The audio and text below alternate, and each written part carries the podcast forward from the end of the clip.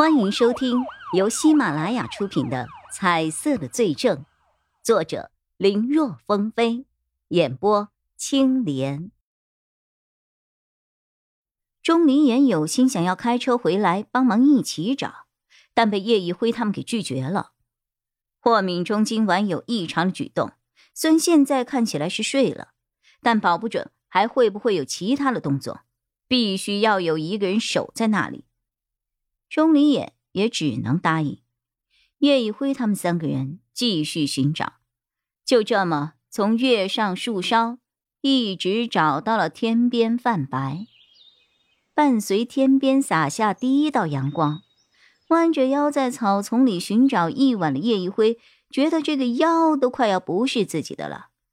他刚站起来伸个懒腰，忽然被不远处的一个东西给晃了一下眼睛。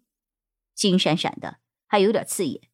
走过去捡起来一看，叶一辉只觉得一夜寻找的辛劳和身体的疲惫立刻烟消云散。找到了，找到了！他高兴的喊着。高毅和孙伟策急忙赶了过来，看到叶一辉手里拿着的手机卡，都露出了笑容。可很快，孙伟策的笑就凝结了，被掰断了，只有一半。还不够啊！看着信息板上的文字，叶一辉也反应了过来。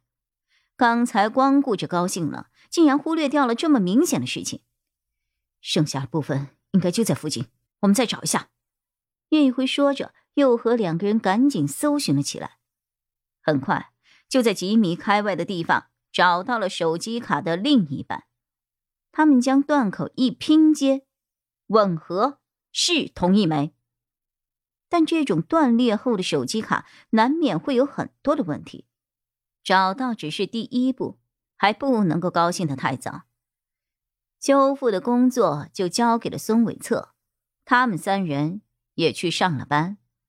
等到了晚上九点多下班了，三人又和孙伟策再次碰面。看着叶一辉三个人满脸期待的看着自己，孙伟策摇了摇头。内容是修复了，但是是一张黑卡呀！黑卡，黑卡，黑卡！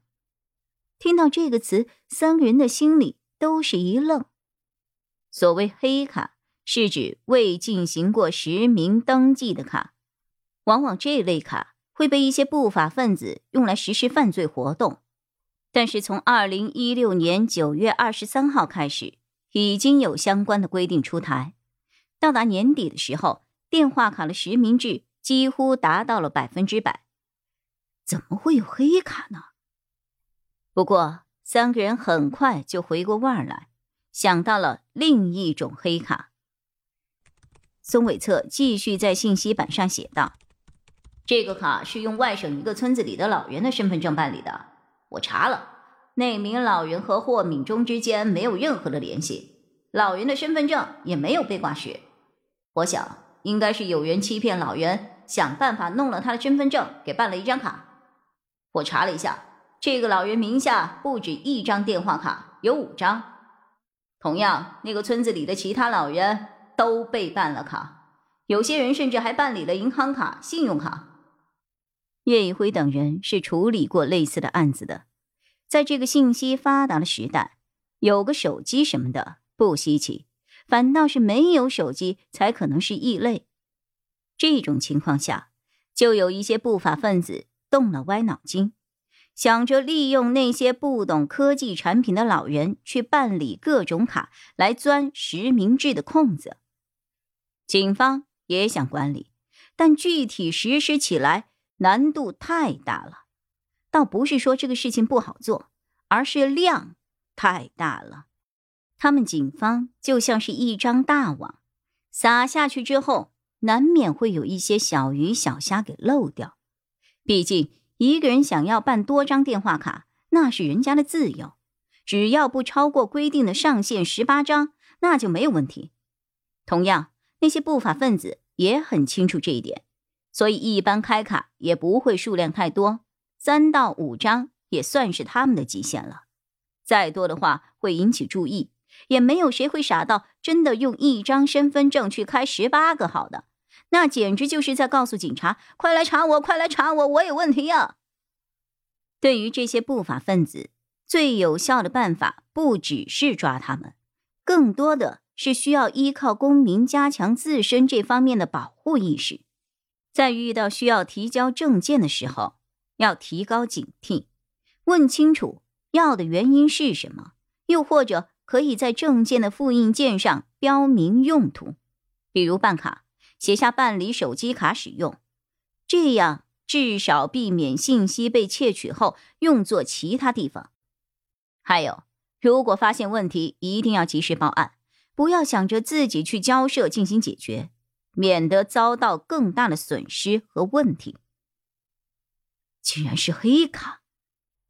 本来还指望能够从手机卡里知道一些什么，没有想到会是这样。但叶一辉转念一想。又喜上眉梢，不对呀，卡里虽然没有能够发现其他什么信息，可霍敏中使用黑卡这个事情本身，已经说明他有问题了。正常人谁会用黑卡呀？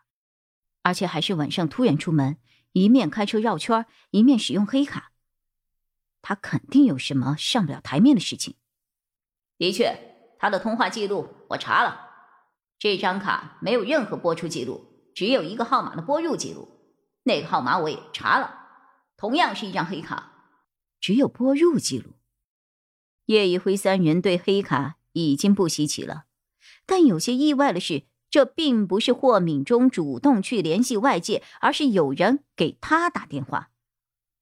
看来霍敏中背后有人呢，也不知道霍敏中那个广告公司老总的身份背后。